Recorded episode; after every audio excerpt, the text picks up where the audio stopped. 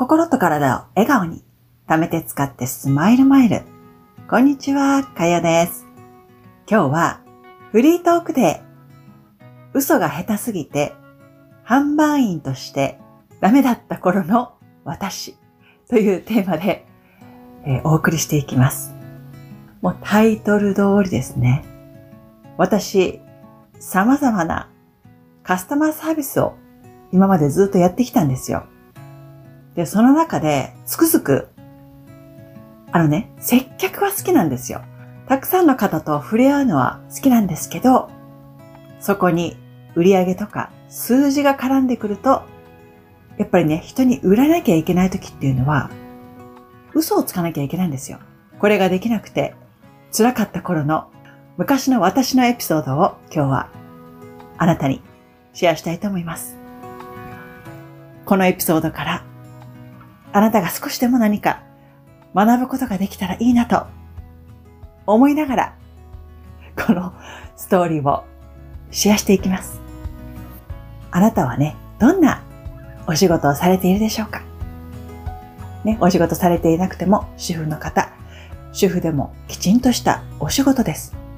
自分の労力と時間をどのように社会に貢献するかという形で、えー、様々な仕事がありますけれども、私は高校卒業してですね、就職一本しか選択がなかったので、お金のために、よし、もう一刻も早くね、お金を稼ぐために仕事に就いたんですよ。で、まずはね、はじめは洋服屋さんでした。で、その洋服屋さんがすごい高級なところだったんですね。で、とても厳しくて、ほら、ハイヒール履くと、カツって音がするでしょ？歩くときにね、その音がするだけでも、歩き方どうにかしなさいと怒られるんですよ。で、もう他にもいろいろね、注意を受けて、ね、高校卒業したての私はもう、どうしたらいいかわかんなくって、フィッティングルームで毎日泣いてたんですね。そんな中でもね、売り上げにやっぱり貢献しなさい。っていうことで、まあ、ノルマを与えられたわけですよ。お洋服を売っているとこは全部こういう状態なのかわかんないですけど、私がこう働いてたところは、その売っているものを自分が着ないと説得力がないって言われてたんですね。でも高級な洋服屋さんなので、お金がない私にとっては買えないわけですよ。で、お客様に聞かれるんですね。この服はどこの服？って。で、まあ冗談紛れに、これはね、今私がこの働いてるところの服じゃないですよって言うわけです。そういった質問を受けながら、どうにかして服を売っていかないといけない。ということで、セールの時が来ました。ラッキーなことに。で、セールのお洋服っていうのは値段がほら安くなるので売りやすいでしょ？で、このフレーズがね、あるんですけど、多分ね、あなたもよく聞くと思うんですね。これ口外していいのかな？まあいいでしょ。ということで、残り1着ですよって言われる時とかあると思うんですね。で、実際に本当に1着かもしれない時もあるんですよ。でも大抵は在庫がまだたくさん残ってるんですよ。で、もしね、あなたがですよ、嘘をつくのが上手ならいいんですよ。上手に仕事だから嘘をつかなきゃいけない場面もあるんです。でも私はそれができなかったんですね。もうね、震えながら、これ、この服もう最後なんですよって 言ってたんですね。ほんとね、もう胸が痛むんですよ。なんて言うのかな。自分自身が納得していない言葉を発するときっていうのは、心がね、すっごいね、ぎゅーってこう、絞られるような感じがするんですね。あなたどうですか？自分が思ってもいないことを言わなきゃいけないとき。本心で言うんならいいんですよ。でも、内心は、ああ、違うんだけどなって思いながら、悪い方に言えばですよ。お客様を騙してるんじゃないですか。騙してるって言ったら、まあ、商売だから仕方ないって言われるかもしれないんですけどね。このパターンが洋服屋さん。まあ、いろんな販売しましたけど、嘘をついて買わせたり、あと売り上げですね。これだけ上げなきゃいけないとか、ノルマがある時っていうのは私は、わあ、私の性に合ってないなと思ったんです。で、私ね、米軍基地とかでも働いてたんですけど、そこでは、フードコートとか、大きなパーティールームがいっぱいあるレストランとかね。そういうとこで働いてたんですけど、この場合は、お客様と接するけれども、売り込まなくていいじゃないですか。だからね、とっても充実して楽しい時間を過ごせたんですよ。でね、もう一つ、結婚する前に働いていた化粧品会社があったんですね。化粧品っていうのも、もうお客様がどんどん聞いてくるんですよ。あなたは何使ってるの？って。この下地このファンデーション使ってる？マスカラは？とかね。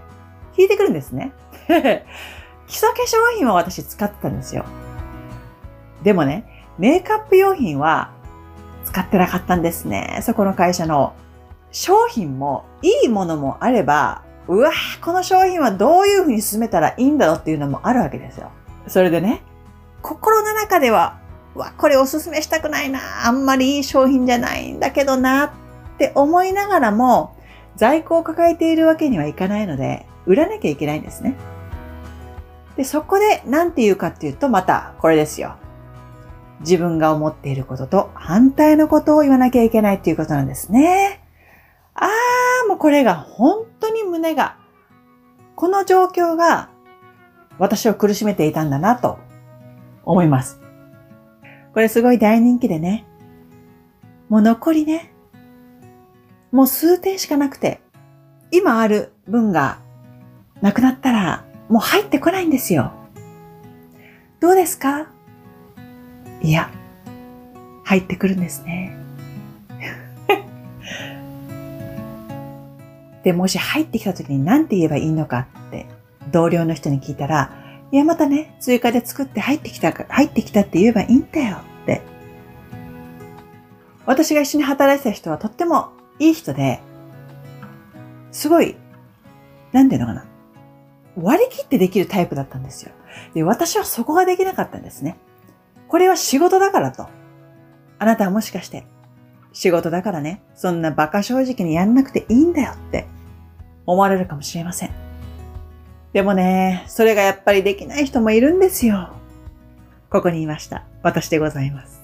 ね、そういった形でね、お客様に商品を売ってなんぼっていうね、このようなカスタマーサービスは、私は心の底から向いていないと感じました。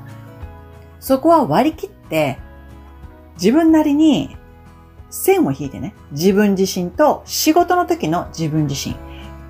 ということで、分けてできる人だったらそれでいいと思うんですね。でも分けるにしても、そこからまた私、自分に嘘をついているみたいで、もうそこでももやもやしてくるんですよ。なので、人と接することが好きな私でも、このようなものを売っていく。自分が使ってもいない商品だったり、これが最後の商品になりますよとかね。まだ在庫もあるのに、また入ってくる予定もあるのに。ね、いろんな仕事がありますけど、私はこういった経験から、この類の仕事はできないなと思いました。今はね、いろんな職業が溢れてますよね。あなた自身に合っている職業は何でしょうか？そこから学んだことはありますか？仕事ってでも楽しいですよね。でもどういった内容のお仕事に就くかで自分がね、自分らしく入れない職業とか、どうしてもあなたにね、合わないタイプの、まあ、職種だったりしたら、そこは考えていった方がいいと思いますよ。無理に続けなくてもいいですし、探そうと思えば、たくさんありますよ。あなたの性格っていうのは、自分がね、一番わかってると思うんですよ。だから、違うやり方で、ね、私みたいにカスタマーサービスいっぱいあるけど、このタイプの販売の仕方とか、ね、は自分の性に合わないとかあると思いますので、まあね、無理をしすぎて心と体を壊す前に、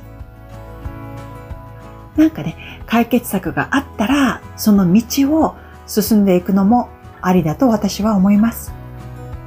今日のフリートークデーから私の思い、届いたでしょうか？今日もね、あなたのスマイルマイルがたまりますように。最後まで聞いていただき、本当にありがとうございました。また次回に。チャオ